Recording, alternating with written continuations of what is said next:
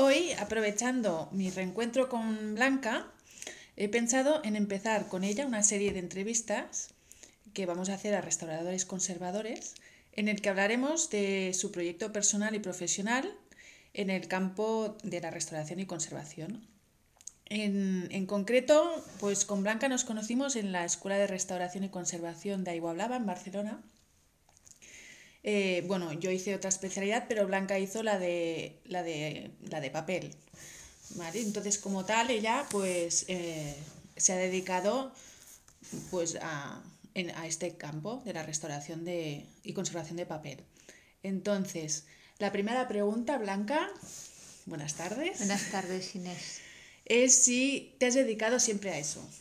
Pues no, de hecho yo estudié la carrera de conservación-restauración con 40 años. Tuve una época en la juventud que me dediqué al mundo de las letras, después otra etapa que me dediqué al mundo de lo social y finalmente pues acabé estudiando restauración porque era una inquietud personal que de alguna manera tenía y, no, no, no soy de las que comenzó eh, restaurando desde los 20 años, desde luego que no. Hmm. ¿Y qué es lo que te llevó a dedicarte a esto?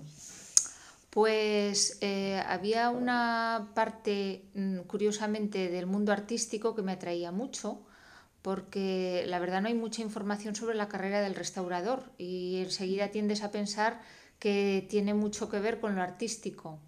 Mm, yo estaba pasando una época en la que me apetecía mucho dibujar y pintar y pensé en adquirir pues, conocimientos superiores a los que ya estaba desarrollando de manera autodidacta. Y no me apetecía meterme en una carrera larga como Bellas Artes y llego a la escuela de restauración y cuando me doy cuenta de que es una carrera científica, pues ya estaba enganchada, mm. porque lo que estaba pasando en las asignaturas y en la escuela y lo que teníamos entre manos me interesaba mucho. Y hablando de trabajo, de restauración propiamente, eh, no sé, bueno, durante tu trayectoria así profesional, eh, bueno, mm, ¿qué, qué, dirías que, te es más cómodo? ¿Trabajar para instituciones públicas o, privadas? ¿Qué es lo que prefieres o preferirías? Bueno, eh, yo ahora mismo estoy en una institución pública y, y, es el, bueno, donde más he trabajado pero también te digo que he pasado por la privada y, como todo, eh, hay pros y contras. Eh, en una institución pública pues vives asalariado, eh, con una pauta muy marcada y en eso pues sí tienes una cierta libertad personal porque sabes con cuánto cuentas al mes, pero no tienes opción de negociar tu trabajo porque hay un protocolo muy estricto en el taller que no te puedes saltar. El restaurador privado tiene otros riesgos eh, pero también tiene otras libertades. Sí, ciertamente. Entonces, personalmente, más que profesionalmente, personalmente, ¿qué prefieres y por qué? Bueno, un poco ya lo has dicho, ¿no? Sí, bueno, yo me siento muy cómoda en la pública. Vale, perfecto. Sí, es que es muy diferente un perfil que otro, ciertamente. Mm. Entonces, Actualmente, con el trabajo que estás realizando y, dentro de la institución que, en la que estás trabajando, ¿para quién trabajáis? Eh, bueno, como somos una institución pública, no trabajamos para clientes privados. Entonces se trabaja pues para instituciones públicas, tipo ayuntamientos, por ejemplo.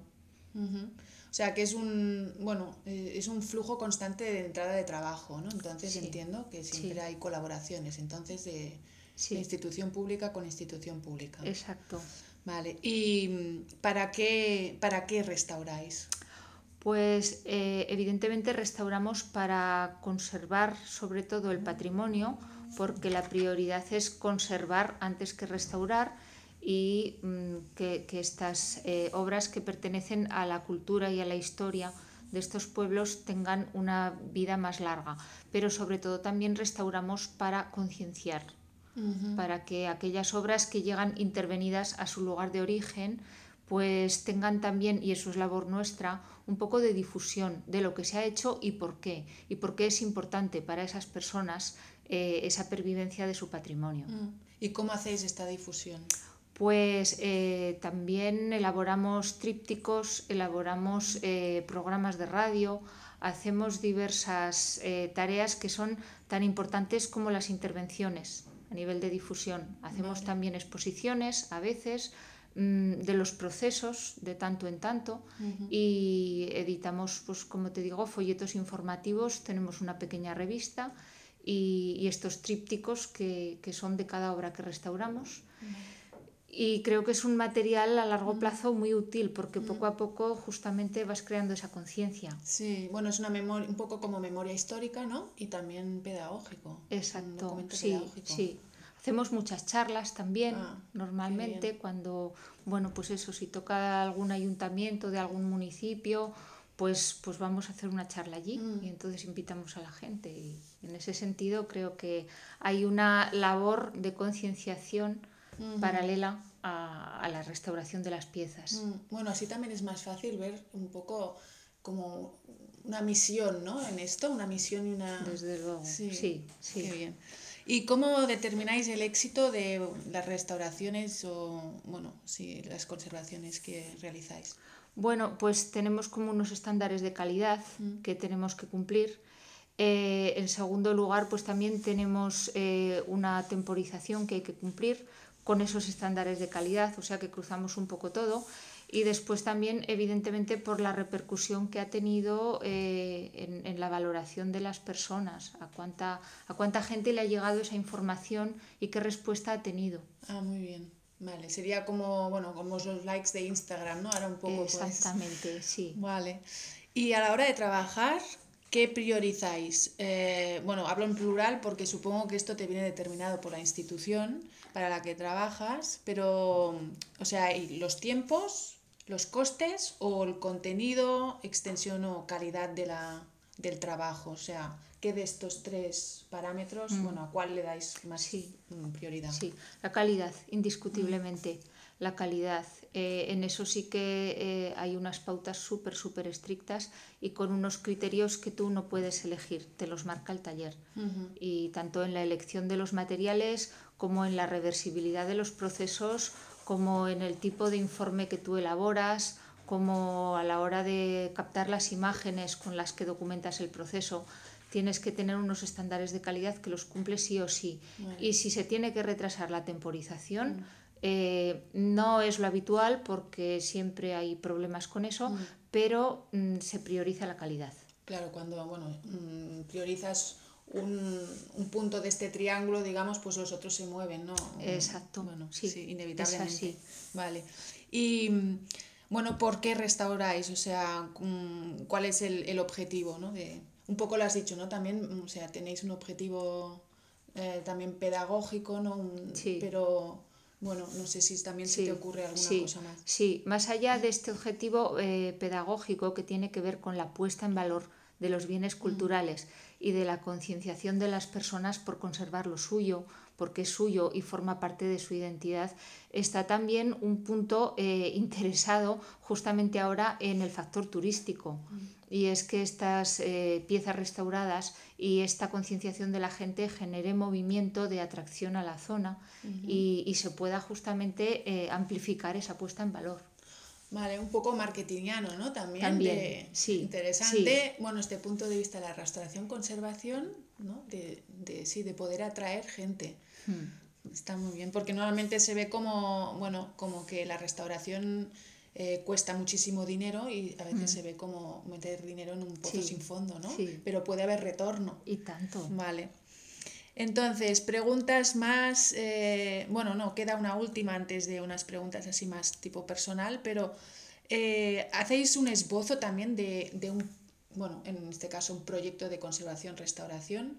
O, pues, bueno, sí, para presentarlo también al cliente o ya tenéis unos estándares y, bueno, y ellos se acogen a esto. Sí, se hace, se hace una especie de informe propuesta, porque muchas veces antes de recibir la obra, pues lo que vamos a, hacer es una visita in situ para valorar eh, la posible intervención o no intervención, porque muchas veces ese informe propuesta se queda en razonar que esa obra mm, es mejor no intervenirla. Ah.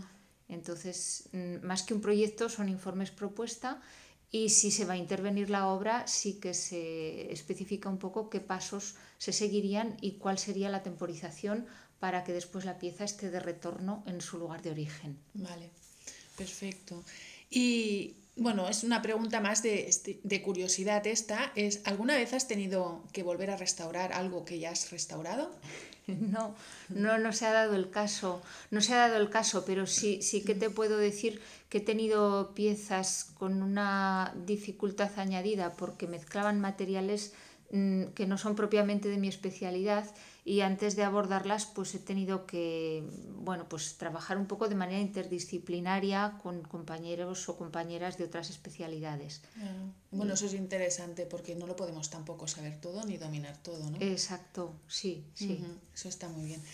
Y otra pregunta revisas o haces un seguimiento de tus trabajos para ver por ejemplo la perdurabilidad de la intervención Em, o simplemente para contrastar si ahora lo habrías hecho diferente con, bueno, con otros criterios. Sí revisamos, revisamos pero haciendo mucho hincapié en las condiciones de conservación preventiva en las que, en las que se queda la pieza y muchas veces exigimos de antemano al cliente que antes de que la pieza retorne a su ambiente, regule las condiciones del ambiente, porque si no, la restauración va a ser inútil. Mm, no tiene sentido. No tiene sentido. En eso sí que también somos bastante estrictos. Bueno, también hacéis una pedagogía con esto. Exacto, sí, sí. Muy bien. Y mm, la última pregunta, y este también es más a nivel, bueno, sí, personal, de si te has planteado alguna vez dejar de restaurar. Eh, sí, sí, sí, como te decía, eh, yo entré en este mundo por inquietudes artísticas y esas inquietudes artísticas se han mantenido. Entonces, si en algún momento me toca la lotería, pues seguramente que dejo de restaurar y, me dedico a dar rienda suelta al mundo creativo. Pero bueno, de momento no es el caso y estoy a gusto como restauradora. Claro, y bueno, y restaurar, pues eh, profesionalmente te sigue aportando, ¿no? Bueno, eh, aquello que buscas y te, te está resolviendo, eh, bueno, profesionalmente hablando, te aporta los ingresos que necesitas, ¿no? De momento sí. Con lo cual, perfecto y me alegro muchísimo y espero que sigas restaurando por muchos años. Muchas gracias. las gracias por esta entrevista y espero que te vaya muy bien. Gracias a ti, Inés, igualmente.